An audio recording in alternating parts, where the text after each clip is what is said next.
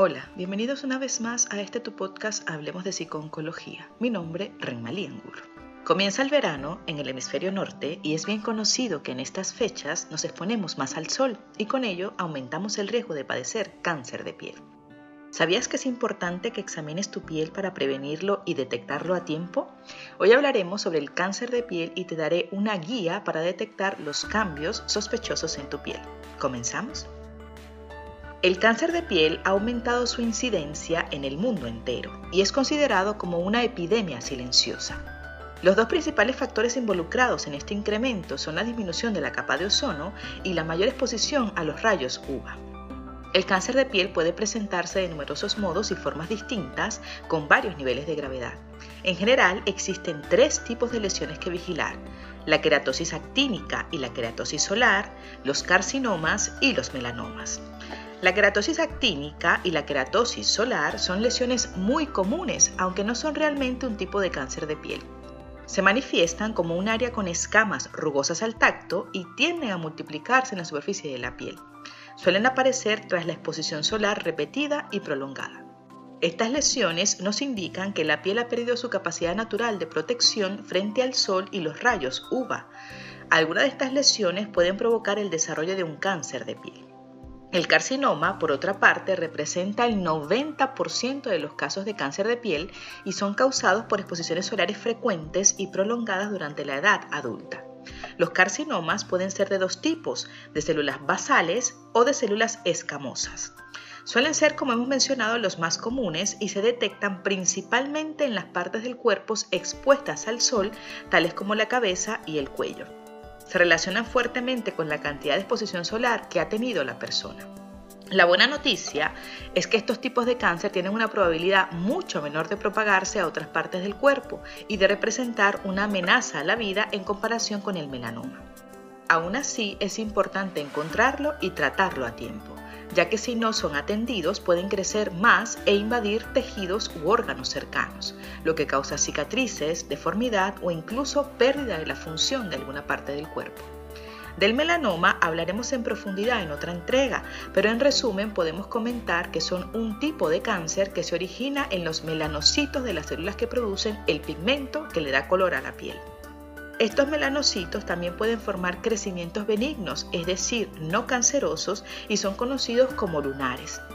Este tipo de afecciones puede ocurrir en cualquier parte del cuerpo, pero son aún más propensas a comenzar en ciertas áreas como el pecho o la espalda en el caso de los hombres y en las mujeres las piernas, en donde se presentan con más frecuencia. El cuello y el rostro son otro de los sitios más comunes de aparición. La mayoría de los cánceres de piel se pueden encontrar de manera temprana mediante el examen de piel. Es especialmente importante que evalúes tu piel si tienes una inmunidad reducida, si has tenido cáncer de piel anteriormente o si tienes antecedentes familiares de cáncer de piel. Ahora la pregunta es, ¿cómo puedes examinar tu piel?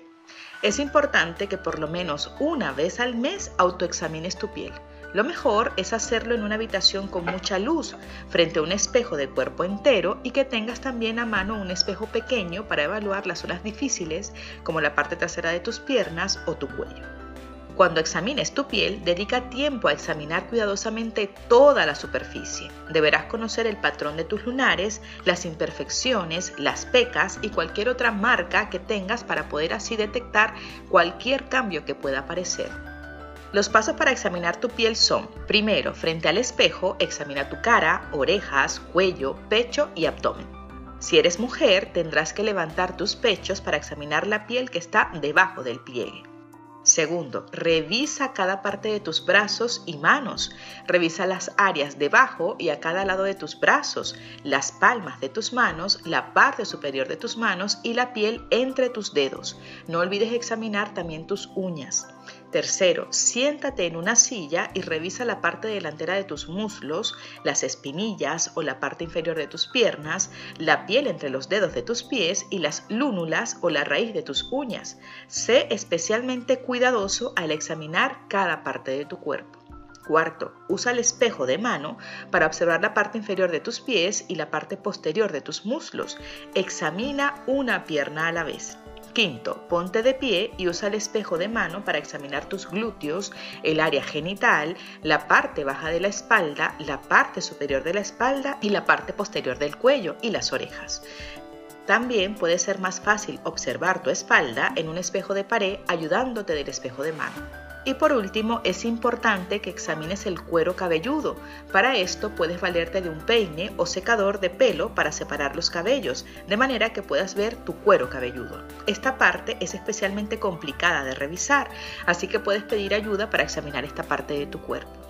El mejor momento para hacer el autoexamen es justo después del baño o la ducha. No olvides examinar cualquier lugar, mancha o marca de nacimiento desde la cabeza a los pies. Si examinas tu piel periódicamente, sabrás lo que es normal y lo que no.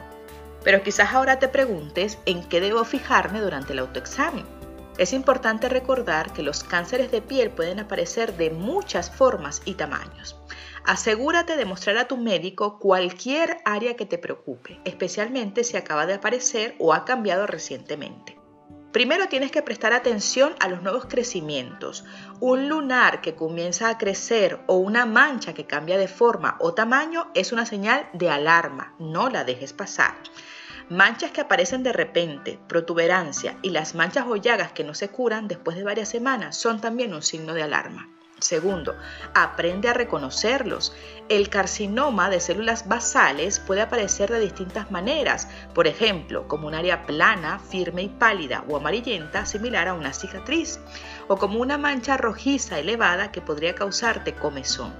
También puede presentarse como una protuberancia enrojecida o rosada traslúcida, brillosa y nacarada que puede tener áreas de color azul, marrón o negro. Y el carcinoma de células escamosas suele presentarse como manchas rojas que son ásperas o escamosas y podrían sangrar o formar costras, también como crecimientos elevados, a veces con un área inferior en el centro o como una llaga abierta que no se cura o que se cura y luego regresa. Una verruga puede ser un síntoma de este tipo de carcinoma también. Es importante entender que toda área sospechosa de tu piel, cualquier cambio repentino en tus manchas o lunares son un signo de alarma que debes atender lo antes posible. Recuerda que en el caso del cáncer de piel, la prevención y la detección temprana son tus principales aliadas, no lo dejes pasar. Y por último, y quizás lo más importante, es cómo podemos prevenirlo. Te voy a dar cinco pautas para prevenir el cáncer de piel. Primero, no te expongas al sol en las horas más intensas. Evita la exposición solar en las horas cercanas al mediodía.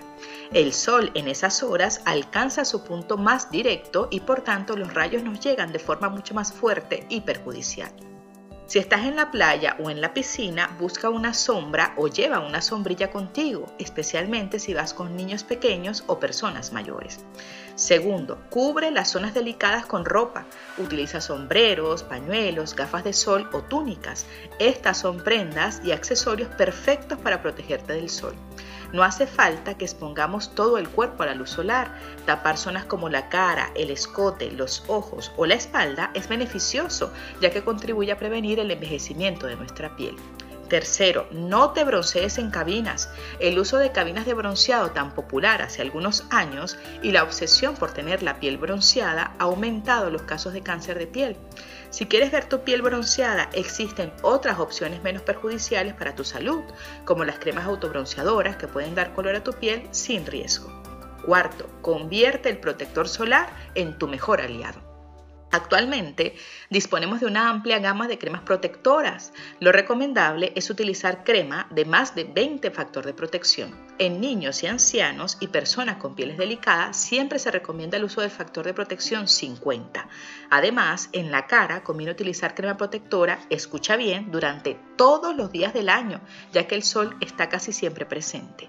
Y por último, consume alimentos ricos en caroteno, como la naranja, la zanahoria, el repollo o los pomelos. Estos son alimentos con un alto nivel de caroteno, lo que potencia la vitamina A. No es que te protejan directamente del sol, pero sí ayudan a cuidar tu piel y a generar los antioxidantes necesarios para afrontar la exposición solar. Además, cuidarás tu salud al consumir alimentos saludables. Para más información, recuerda que puedes visitarnos en nuestra página web www.hablemosdepsiconcología.com, en nuestras redes sociales con el arroba Hablemos de Psiconcología. Puedes escucharnos en tu plataforma de audio favorita y recuerda suscribirte a nuestros diferentes canales y de activar las notificaciones para no perderte ninguno de nuestros episodios. También estamos en Patreon por si quieres colaborar con nosotros. Gracias por escucharnos. Seguiremos hablando.